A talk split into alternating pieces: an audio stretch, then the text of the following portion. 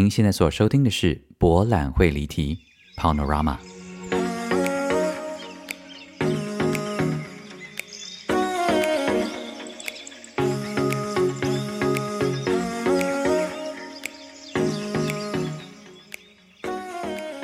Welcome back to Panorama，博览会离题。大家好，我是蔡博。Welcome back to episode six. This is Pal.。呃，大家好。哎呀，好烦哦！我昨天录了一个四十分钟的节目，然后大家有所不知，虽然过去几集的节目也不见得多怎样，但是其实我花了很多时间在剪接上面。然后因为我技术还很烂，所以有时候声音会忽大忽小啊，然后节奏上面都不是到达一个很满意的程度。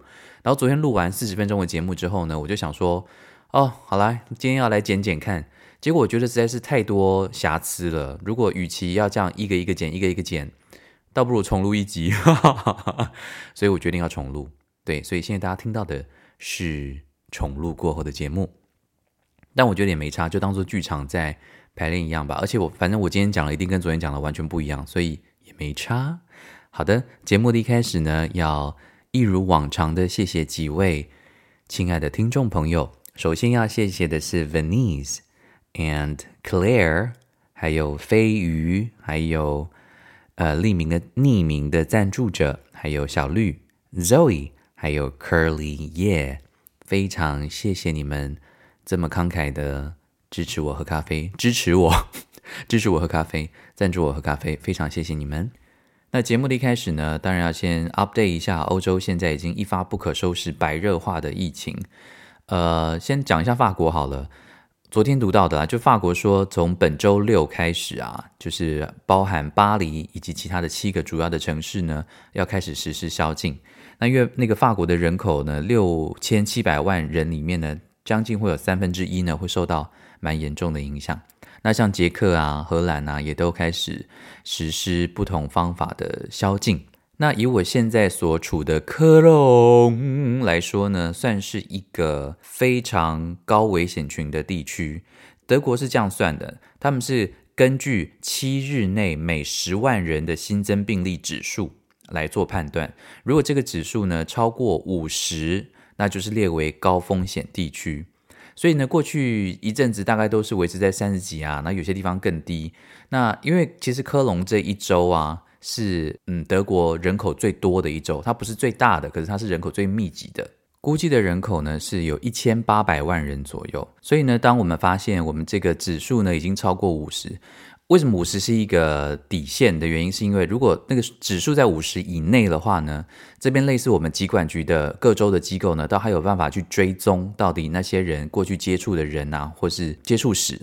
但是如果超过五十之后呢，其实就会有点无法受控制。所以他们才会把这个五十呢定在一个指标性的数字。我所在的科隆，我发现其实不止“波昂”可以用唱的，其实任何的字，只要你想要用我们台语唱，你都可以用台语唱出来。总之呢，现在科隆的指数是多少？大家猜猜看，七十点四，是不是有点离谱？没错，就是因为非常的离谱，所以呢，前几天呢，我们都收到，也就是也不是收到一封信啊，就是网络上呢就有那个州政府就有公布说。在科隆呢的哪些街道、哪些地区，就算你走在外面，室外你也要戴口罩。这样好，就再也不是只是室内戴口罩这件事情了。大家可能会很难想象说，那所以现在到底是能不能走在路上啊？呃，我记得疫情刚爆发的时候呢，我人在台南，然后我到现在还能够隐约的记得。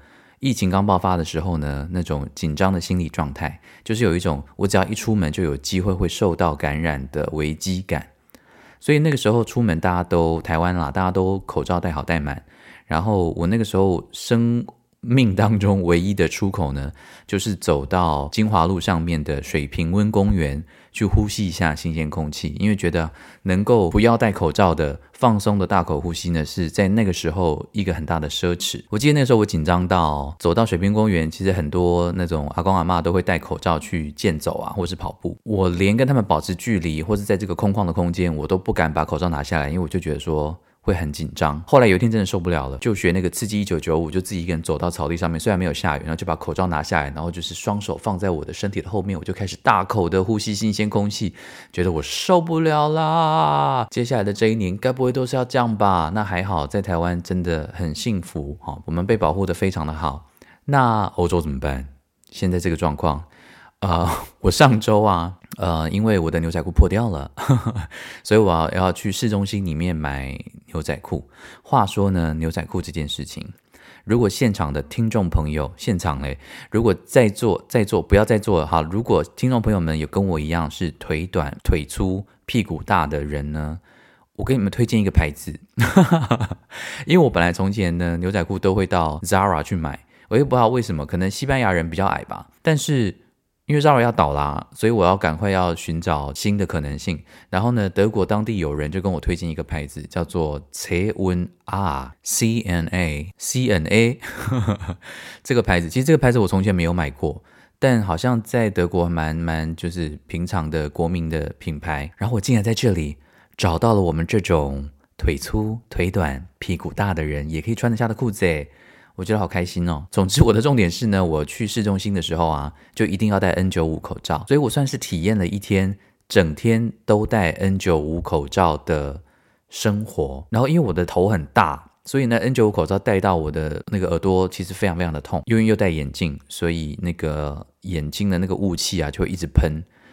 那有可能欧洲天气比较冷吧，所以那个嘴巴的热气吐出来呢，那个那个雾气根本是避不掉的。我我倒是没有记得在台湾的时候有这么严重的状况。所以呢，这样一整天下来，最大的心得有两个。第一个就是医护人员要戴 N95 口罩，戴这么久真的是太辛苦了，真的要再次跟他们致谢，真的是太辛苦太辛苦了。那第二件事情就是日子就是要过啊，在没有封城的前提之下，如果你因为可以戴口罩，然后可以到外面去行走的话。大部分人还是会选择到外面去走，或者是说像我这么白目的，还是要去买牛仔裤，因为我真的只有带一件过来了，然后它真的就破啦。知道我们这种胖的下面很容易破，诶，听起来好怪。Many anyway，反正大家知道，大家都有牛仔裤下面破掉的经验嘛，所以就是有一个洞这样。然后通常有一个洞之后，你还是会稍微忍一下，因为想说你也不会没事把腿张开 给人家看到啊。可是就是有到有一天你已经自己的羞耻心已经没有办法面对的时候，你就必须要买一件牛仔裤。话说呢。我在波昂的友人呢，那天发现这个科隆的指数飙飙高到七十的时候呢，竟然很幸灾乐祸的传讯息来跟我讲说：“哎，林科隆，起码救回一下门呢。”我就跟他讲说：“拜托啊，你们波昂跟我们科隆不就是离很近吗？啊，我们这边很危险，你们那边是有多安全？”然后他就说：“不哦，温波昂起码指数啊只有三十多而已哦，你们七十几哦，林科隆该回一下吗？”啊、我想说，哇塞，这边分这个高危险地区的这个也分得太细了吧？你看，波昂到科隆只有二十分钟的火车车程，可是他们就是还是分得这么细。那这个规定对我们最麻烦的地方就是说，因为其实各州的规定现在还是没有完全统一啦，这是有点麻烦。但基本上的逻辑就是说，如果你是来自于高风险地区，哦，就现在讲的是德国国内哦，如果你是来自高风险地区的话呢，你到另外一州。去旅行的时候，那一周的旅馆啊，有权利可以拒绝接受你这个顾客。也就是说，如果现在啊，你你想要你从高危险地区想要离开到德国地方其他地方去旅游的话呢，只有一种可能，就是你在其他州呢有朋友愿意接待你，可是你也不想让朋友冒这个风险嘛。可是旅馆也可以有理由拒绝你哦，那怎么办呢？就是只能待在自己的地方啊，啊，不然嘞？对呀、啊，而且呢，刚好这两周啊是德国的秋假，欧洲人就是很爱放假嘛，所以当然有找到各种名目就是要放假，而且他们每一周放假的时间不一样。例如说，我现在在的这个北威州呢，他们就是这两周在放假。巴伐利亚区呢，会是最晚放秋假的。德国的政府也说，秋假要去哪里呢？最好待在家里吧。所以呢，大家现在都是非常的哀怨的，默默的，就是不动。当然，我还是可以在我们州内移动啊。可是因为现在实在就是草木皆兵啊，叫你回家哦，还是乖乖的待在科隆。但是呢，话说是这样子啊，其实我过去旅行的方式啊，说实话蛮无聊的。可是我就是喜欢，因为我本身就是一个很无聊的人。我通常旅行的方式就是到一个地方，我基本上不会太急着想要去看名胜，我会非常在意住的地方能不能自己做饭，附近的生活机能。哦，我最喜欢就是到超市买个菜啊，回来自己做很难吃的东西啊，然后如果能够在我住的这一区呢，找到他我自己蛮喜欢的咖啡店，那我就会有一种小狗占地为巢的一种概念，就是撒一泡尿哦，这就是我的地盘，然后我就会很喜欢到这个地方，然后就做我平常会做的事情，例如说写文章啊，啊看书啊啊等等。但是刚刚讲的那种旅行的习惯呢，在新冠的呃肺炎。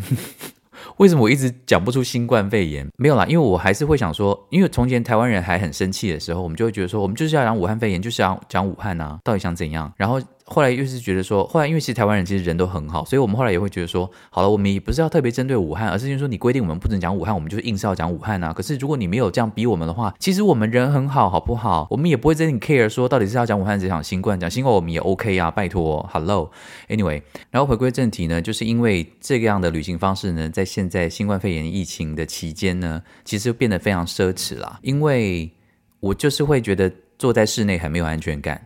所以原本让我最放松的，能够在一个城市里面当小狗拉屎的，呃，不是，就是小狗喷尿，不对，到底要讲什么？就是当小狗有自己一个喜欢的角落的时候呢，就这种奢侈就没有了。但因为疫情的关系，所以我现在其实哪里也都不能去，所以我就想说，那干脆就是好好来探索一下科隆吧，因为科隆毕竟也是一个很有名的城市啊。但我必须诚实讲啊，就是如果在从前还没有来科隆之前呢，如果有人问我说啊，你德国你要去哪里玩？科隆绝对排不到前十大城市。诶，科隆的人不好意思哦，但我跟你讲，我这几天呢就开始在科隆呢，就是真的觉得说，不管了，疫情再怎么严重，要保护好自己的前提之下，生活还是要过，还是要找到一个平衡点。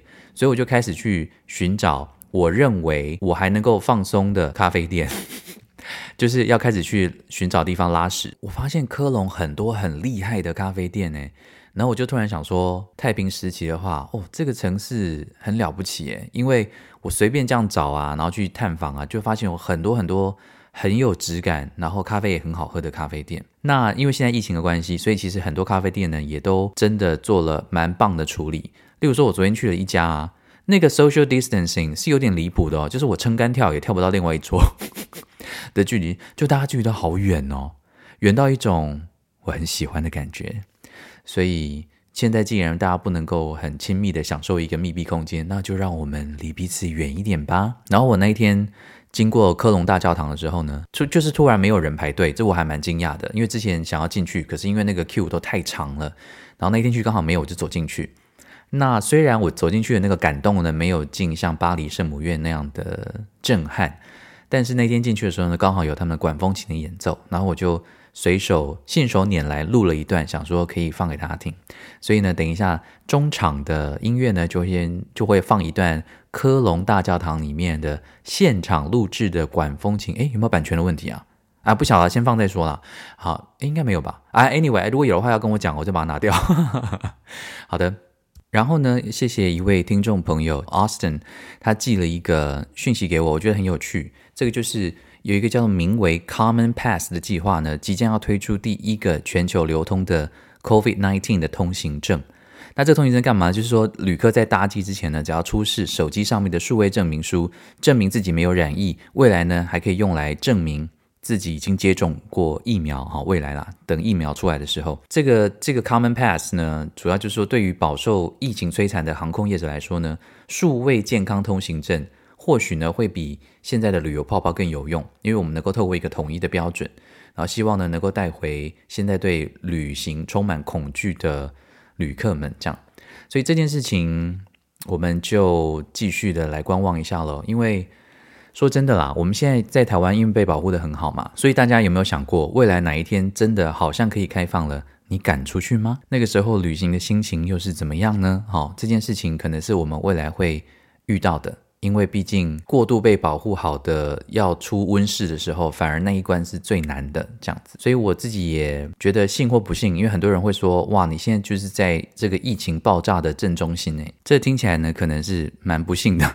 但是我自己觉得很幸运的一件事情，同时也是能够借由这个机会，然后来观察到底身在欧洲，到底人们怎么样跟这个病毒共处。我觉得这个是未来我们可能台湾的大家喜欢旅行的大家。都会面临的一件事情哦，对啊，我申请了一个信箱，就是专门为了这个节目的听众朋友，因为大家如果有问题想要问啊，或者是希望可以聊哪一方面的离题的话题呢，都可以透过那个信箱，专属于 Panorama 的信箱。呃，我就这样呃统一管理，德国人性格跑出来，可能也比较方便。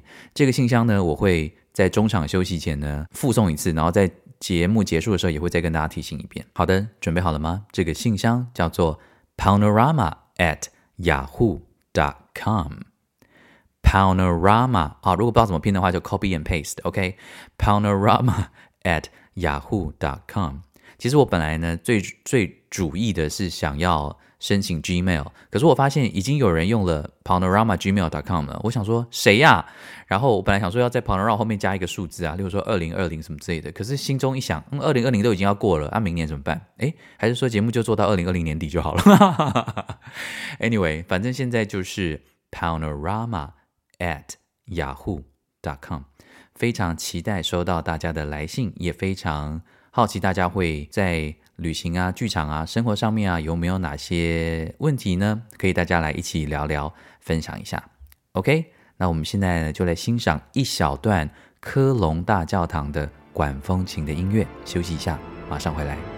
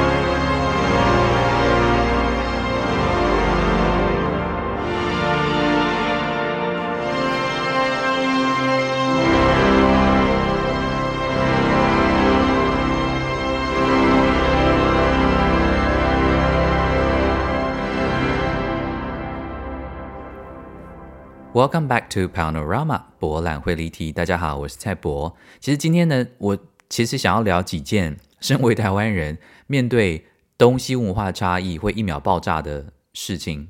当然，有些是蛮专属于德国人的，那有些是我觉得，呃，in general 就东西方，就是我过去在美国或是英国或是在德国，呃的时候，跟觉得跟台湾人的习惯差很多的。为什么会想要聊这个？主要是因为，呃，我在台湾的闺蜜 Big Mother。他是小学老师，然后他因为我们都会在群组上面固定就是聊 update，就是大家最近生活怎么样的状况。然后因为他最近就跟我分享说，他因为他是辅导老师，然后他说他最近觉得有点心力交瘁，因为有一个小朋友啊，他都不来学校上课，然后他都要去家里接他去上课，这样，然后搞得他心力交瘁。那我第一个念头当然是说，Hello Big Mother，为什么你要去接所谓的问题儿童去学校上课呢？这个是你的责任吗？因为我当然觉得他是一个很棒、很尽责、对学生非常热情的老师。但是如果学校同时有十位问题儿童的话，那你不就接不完？然后呢，Big Mother 就跟我们解释说，哦，为什么他要去那个家里接那个小朋友？原因是因为呢，小朋友有一点网络成瘾的现象。然后因为小朋友呢，就是跟他奶奶住，然后奶奶通常呢 都是用手机的 Hotspot。哦，我觉得奶奶还蛮先进的，Hotspot 分享网络。给小朋友，让他可以上网或干嘛的。可是因为奶奶也觉得说不可以再这样下去了，所以他就缩短了可以上网的时间。结果小朋友就恼羞成怒，就可能就是耍脾气啊，然后甚至有一点点暴力相向，口语的暴力跟甚至有点肢体的暴力对奶奶。然后早上他就耍赖，就不去学校这样。那其实我们群组里面的好朋友呢，闺蜜们听到的时候呢，可能第一个反应都是觉得说：天哪，这个小孩就是被宠坏了吧？怎么才网络这样被一关，然后就不去学校？真的是不可以耶！家长现在太宠小孩了。但是 Big Mother 他就说：错错错，你们都误会了。其实他反而是非常非常从来没有被宠爱过的孩子。所以他就跟我们道出了过去这个小朋友呃所受到的创伤。其实我听到那个这些故事的时候啊，我其实心情很复杂，因为往往我们如果看电视啊或看新闻啊，看到一些很极端的社会案件的时候呢，或许都会心中想说，这也太夸张了吧，或者说是不是有点狗血等等的。可是啊，说实话，这些我们视为很狗血或很夸张或很极端的事件，它其实每天都还是不断的发生在我们的社会里面呢。我当然是过于单纯的，过于被受到保护，也过于幸福的一群人。我其实像我的像我的生命经验里面，我就是很难想象会有所谓的家庭暴力，因为我生命当中幸运的没有经历过。但是我知道很多人其实面临到这样的一个问题。举这个小朋友，先叫他小强好了。举这个举小强为例好了，他爸爸是台商，然后他在中国呢娶了一位中国的太太，然后生下小强跟小强他弟弟。然后小强小时候呢就曾经亲眼目睹他的妈妈曾经要带着他的弟弟呃引火自焚，所以小强呢他就冲进去房间阻止了这件事情。但也因为这件事情的发生呢，小强他爸爸呢就跟他中国的太太离婚。那后来小强的爸爸呢又在台湾呃遇见了一位台湾女生，所以他们又结婚了。但小强常年来呢都有一种可能被忽略的情绪吧，所以他会开始出现一些失序的行为。那这些失序的行为呢，就会让他的后母，讲后母好像很坏，可是其实没有啦，并不是所有的后母都是坏人啊。然后，但是他后母呢，就会觉得说小强很难带，所以就把小强呢送到奶奶那边，然后后母就自己带弟弟这样子。所以可能在整个过程当中，小强一直有不断的被人家抛弃的感觉。我我猜啦，所以呢，他这个网络成瘾的状况呢，一直没有好转。那为什么会想要讲到这件事情的最大原因，是因为我跟一个德国的朋友塞巴讨论。因为塞巴他也是德国的老师，然后我才发现，遇到这件事情的处理上面，台湾跟德国的处理方法真的差很多诶。例如说，像 Big Mother 他到家里去接学生这件事情，塞巴听到的时候，他就马上不就是非常的惊恐，他就说这件事情怎么可以发生？我就说，嗯，虽然我也不赞成他这样，因为这样他太累了。他说，塞巴说不是，不是这个问题，Big Mother 有没有保险？我就说什么保险啊？为什么去接个学生要保险啊？他就说，因为在德国啊，老师如果去家里接学生，那那从家里去学校的路上，假如说发生什么意外的话，保险是不给付的。那我当然觉得说，这个也太德国人的思维了吧？什么都是第一个保险，但没有批评的意思啊，只是我觉得很有趣，因为我现在在学语言嘛，那通常语言的课本里面的教材的编排呢，就会跟那个地方的文化呢去颇为接轨。然后你会发现，那个课程的安排呢，往往就反映出当地人最重视的议题。那我现在这个 level 的第一课呢，就是邻居哈，就是居住的环境的规则。就你几点到几点呢，不能够弹钢琴啊？你到了是要去哪里倒啊？然后邻居吸尘器很吵啊，或干嘛什么的。好，这是第一课。你看，人觉得德国人就是规则很重要，所以呢，他们就是第一章呢就会讲就是规则的问题，然后第二章就会讲保险。你们知道德国的保险有多少种吗？而且你知道德国的保险这个字。中文真的很简单，大家，中文就是保险啊。那你要保什么险？你再另外再加个字在上面，因为德文的保险这个字是 Versicherung，所以任何的东西前面就要就要在 Versicherung 前面再加一个字。好了，回归正题，就是塞巴跟我分享了一些我觉得身为台湾人很难想象的事情，例如说，如果在德国，至少在这一周哈，北威州，如果他们去校外旅行啊。学生如果发生什么事情，除非是到癫痫这么严重的状态啊，老师才能够被准许，就是例如说提供一些药物，或是做一些处理。那例如说，如果其他像是跌倒啊、流血啊、受伤啊或干嘛的话，老师是不能够碰学生的哦。这件事情一定要送到医院去处理。然后我就想说，对，我可以理解，因为。这种碰学生身体、身体自主权这件事情呢，在西方，我觉得可能比在东方稍微更被重视一些。当然，我们现在台湾也开始重视，我觉得这非常的好。但因为所以，老师碰到学生这件事情，的确是有点需要被讨论的，对吧？哈，可能很多人没有想过这件事情，可是其实在西方是很严重的。如果对方未成年，然后如果你有任何身体上面的接触呢，都有可能会惹上官司，所以他们对这件事情呢非常非常的重视。那当然，我台湾人呢，我就要钻牛角尖的质问塞巴，我就问他说：啊，如果今天有一个学生在你前面啊，他就是割伤了他自己，然后他现在就在你前面滴血，然后他就说：老师，老师，麻烦你帮我止血，这样子你也要见死不救吗？他就说：我会打电话请人家送他去医院。我说啊，他就是已经在滴血嘞，他就想说我会请他先拿一个东西压在他自己的手上面。我想说好，那如果有证人在旁边看，说你其实没有对他毛手毛脚，你就是真的很认真的、很尽责的帮他止血，这样也不行吗？他说不行。然后我说，如果小朋友自己说，老师，我请你帮我止血，我是自愿的，这样也不行吗？他说。不行，因为他还没有成年。他说呢，呃，他唯一一次真的有载过学生，因为学生骨折，然后他唯一有一次真的因为回家的路上是顺路是学生的家里，然后他可以去，他就顺便送学生回家。那是因为那个学生已经十八岁，他有自己的自主权，认定说他就是他可以让那个老师顺路载他回家。像他们在学校啊有电梯嘛，老师跟学生啊是被建议不能够搭同一座电梯的。那我本来以为是一个尊贵的问题，就身份的问题，但其实就是要避免任何情况，老师跟任何学生在一个密闭空间的状况。那大家可能会觉得说，德国人是不是有点太小心翼翼了？可是好像真的他们是保护彼此的一个方式。塞巴说呢，有一次啊，他们的学生去校外教学，然后有一个学生就说：“老师，老师，哎，为什么学生的声音都是小心？”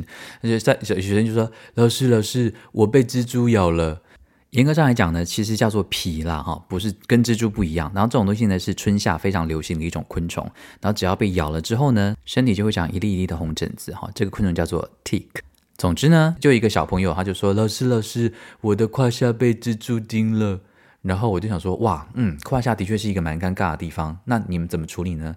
那三妹就说：“当然就是送去医院啊，我们真的完全没有不能够做任何事情。”然后送去医院之后呢，后来医生就跟他讲说，哦，那个不是被蜘蛛叮啊，那是他擦屁股哈、哦，没有擦干净，那个卫生纸的纸屑哈、卡在那个。屁股啦，所以造成他的不适感啊。虽然听起来很荒谬啊，那我就跟他讲说，哎，可是身为老师，你不应该去跟那个学生倡导说用湿纸巾擦屁股的这件事情吗？不然他以后还是会被干的纸巾卡在屁股。讲到这件事情，大家真的要用湿纸巾擦屁股，我觉得湿纸巾擦屁股真的很重要。为什么很重要呢？当然就是下一集再说了，因为以前已经离题到一个很离谱的程度。但是你们大家一定也不意外，当我问完塞巴的时候，他就跟我讲说，当然不能够跟学生讲啊，这可能是一种性骚扰，哎。所以性骚扰这个分界呢，真的是非常的吊诡。他还跟我说，有一次他去以色列的时候啊，然后因为他们也是带一群学生，然后有一个以色列的女学生呢，就跟老师说：“啊，老师不好意思，我现在真的必须得去厕所一趟。”然后呢，他德国人的思维，他就很单纯的想说：“哦，请问是黄色警报还是红色警报？那因为红色警报就是比较严重嘛。”结果对方呢，竟然把它听成是说：“天哪，老师竟然是在问我红色警报，性骚扰。”讲话真的要很小心哈，在不同的文化呢，用不同的意思来影射任何事情呢，都还是有可能会被误会的空间。其实听塞巴在讲他们德国学生跟老师间的关系啊，我其实蛮感慨的，因为曾经有一段这么美好的时间啊，对不起啊，我现在会一直检视我说的话，因为我刚说美好，是因为我相信曾经一段美好的时期，老师跟学生的关系是很单纯的、很紧密的。即使我相信过去或现在呢，这样的老师呢，大大有人在。可是因为时代真的变了哦，大家对于身体自主的观念，大家对于体罚的观念，大家对于教育的观念，其实都不断的在改变。所以其实也让师生之间的关系呢，我觉得在过去这二十年来有很大很大的转变。像昨天呢，Big Mother 跟我讲说，他又要去那个呃小朋友家了。我就说什么？你又要去？那、啊、到底现在是怎样？然后那个 Big Mother 就说。哦，因为昨天那个小孩子又发飙，然后奶奶一气之下呢，就把手机摔坏了。你们看，其实真的是会有人气到摔手机啊！如果你是觉得这种事情很难想象的话，真的，我们生活太幸福、太单纯了。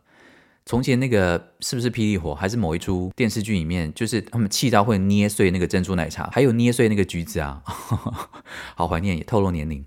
总之就是奶奶就把手机摔到地上，然后一气之下就走了，所以就剩下小朋友还国小哎，就一个人在家里，小朋友就肚子饿啊，然后呃，Big Mother 打电话到他们家，小朋友就说：“老师，我肚子好饿哦。”然后 Big Mother 就很好心的到他家，然后带小朋友去吃饭，然后真的是很诚心的跟他沟通说：“这是我最后一次这么主动的帮你，你必须要自己帮助你自己来解决网络成瘾这件事情，所以请你真的。”三思，然后请你自己去独立思考。那未来如果你真的需要我的协助，我要你主动告诉我，我再会来帮你。至少我台湾人听到这件事情都会觉得说：“大妈，你人也太好了吧？”这样子。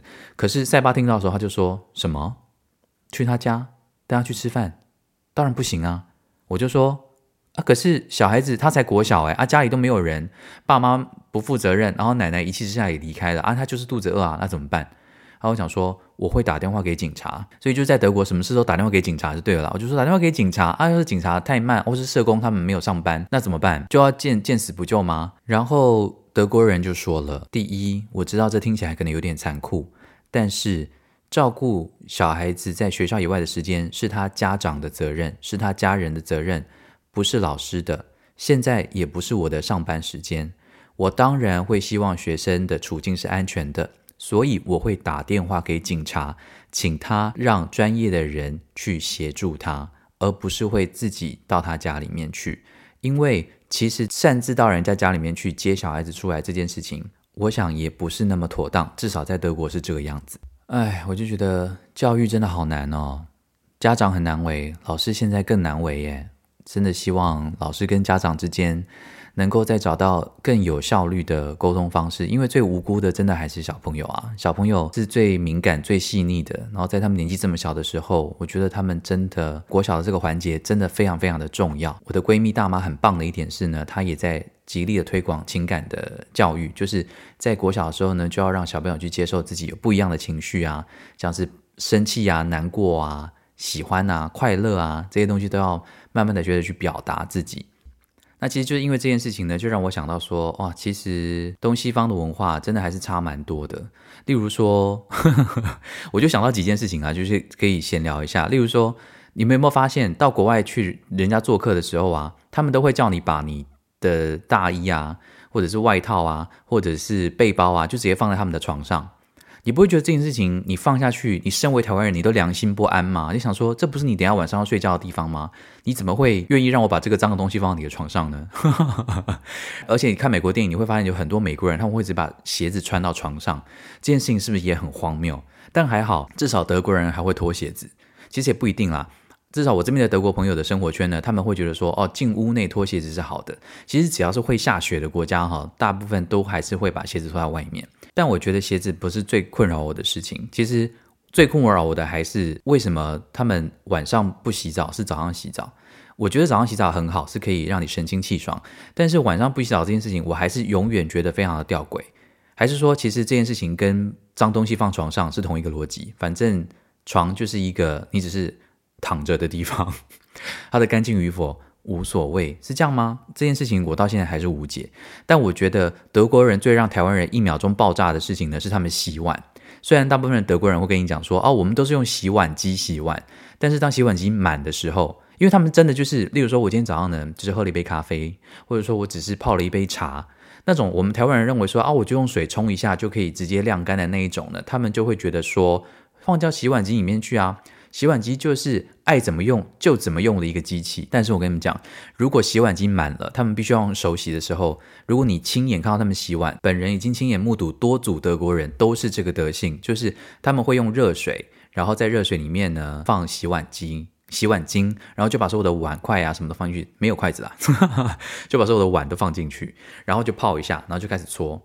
那你觉得说这些过程都很 OK，而且热水我也觉得很满意这个部分，这样子。可是呢，十个德国人里面至少有九个半搓完之后，他们把那个碗盘从热水滚烫的水里面拿出来之后呢，他们就直接拿去晾干，没有再用水冲过一次，或是没有再用东西擦过一次，他们就直接晾干从洗碗巾拿出来的碗盘，是不是很离谱？这个东西我大概就是每看到一个我就吵一次，可是他们就会觉得说，可是这很干净啊。我说干净在哪啊？你们是从小吃泡泡长大的吗？吃我吗？吃泡泡？你们是从小吃泡长大的吗？这样怎么可能会安静？你要用水冲啊！那他们大部分听我这样劝的时候，就会意思一下，客套一下，就是冲一下。但我还是觉得很荒谬。另外呢，德国的公园啊，没有厕所诶，这件事情我也觉得很荒谬诶，还是说亚洲人肾比较不好？可是没有，我我记得至少我那呃，我去年在韩国驻村的时候啊。韩国真的是所有的公园里面，大概每走几步就有厕所，然后我就觉得是很人性的的考量啊。因为其实你有时候走在路上，你要是就是想要小解的话，那你就没有地方去，公园就是你的最好的朋友啊。那那台湾还有庙，庙是庙宇，公庙是你最好的朋友啊。但是我记得啊，如果你去公庙上厕所的话，还是要拜一下哈，这样子比较礼貌。你不能够只是把那个庙当做是去上厕所的地方。那我就想说，德国人你们要尿尿要去哪里尿啊？这个如果知道有答案的听众朋友，可不可以跟我讲一下？我真的很好奇诶，就是你通常走在路上，如果你真的想要尿尿的话，你到底要去哪里？我亚洲人膀胱小，我就是爱尿尿。还是跟中年有关系，切，随便啦。然后我发现呢、啊，其实我到一个国家都很喜欢去吃他们的亚洲餐厅，除了因为亚洲餐厅比较便宜，因为当地的实在是付不起啊。除了亚洲餐厅比较便宜之外，我也会觉得说，每一个中餐到了欧洲的不同国家，就会衍生成不同的风味。这件事情我也觉得很有趣。但我必须要讲哦，至少科隆这边的亚洲餐厅的食物是要咸到要往生诶，真的是就是吃一口就要洗肾的状态诶。可是，可是德国人觉得口味刚刚好。那我想说，那德国人都是去哪里洗肾啊？这是 what happened。而且德国人对于味道非常的敏感，就是呢，如果在厨房里面的煮中餐的话呢，他们就会像那个被鬼抓一样的，迅速的冲去把所有的房门都关起来，因为就是怕，就是煮中餐的这个这个味道呢会跑到房间里面去。我想说。啊！你们怕这个味道啊？还不是吃炒饭吃的很开心啊？到底想怎样？这很奇怪。不过我要讲一句公道话了，就是哈，我们认为我们亚洲人认为很香的味道啊，其实不见得对对西方人来讲是好闻的，真的。而且我不是讲臭豆腐哦，亲爱的大家，臭豆腐那是很极端的例子。我讲的是包括连煮米这件事情哦，很多很多外国人觉得米是很臭的。这件事情我是打我是有亲身经历，又是回到我的乔治亚大学。其实我在乔治亚大学呢换过一个室友，然后那个室友就是被我在房间煮米的这件事情搞疯的。哎，你们不要觉得我是个很坏的台湾人啦，我不是故意的啦，因为对，因为我就是有一个小的电锅。然后我那个时候就会在房间里面就煮米，可是我那个时候真的没有恶意，我真的不是说故意要在房间里面煮米。我也想，我也知道在房间煮任何味道重的东西是对室友不礼貌的。但是我那个时候小小的白痴的大学心灵，就真的觉得说米很香啊，而且这个味道又无害，所以我想应该没有差吧。我如果要炒炒菜的话，我还是会去餐厅里面炒了，当然。然后可是我的室友啊，他是美国人，他叫做 Brian。然后他那个时候呢就被我弄疯掉，他就是去跟社监抗议说，这个亚洲人在房间煮东西，然后我就会被逼去厨房。事实上也没有差了，但是我那次是第一次意识到说，哦，原来有人觉得米的味道是臭的。所以呃，如果你到德国或到美国啊，如果你有室友的话哈，你如果要煮呃台菜啊、中菜啊，或是什么亚洲的菜啊，你可能也要稍微体贴一下，因为真的有些人是对这个味道非常非常不喜欢的。我相信呢，呃，大家一定还有很多类似这种东西方的文化差异的经验，也欢迎你们写信来分享给我，我们还可以在节目上面跟其他听众朋友聊聊。好的，那记住哦，新的信箱，Panorama@Yahoo.com OK，等你们的来信哦。Panorama Episode Six 就先到这边，See you next week，bye。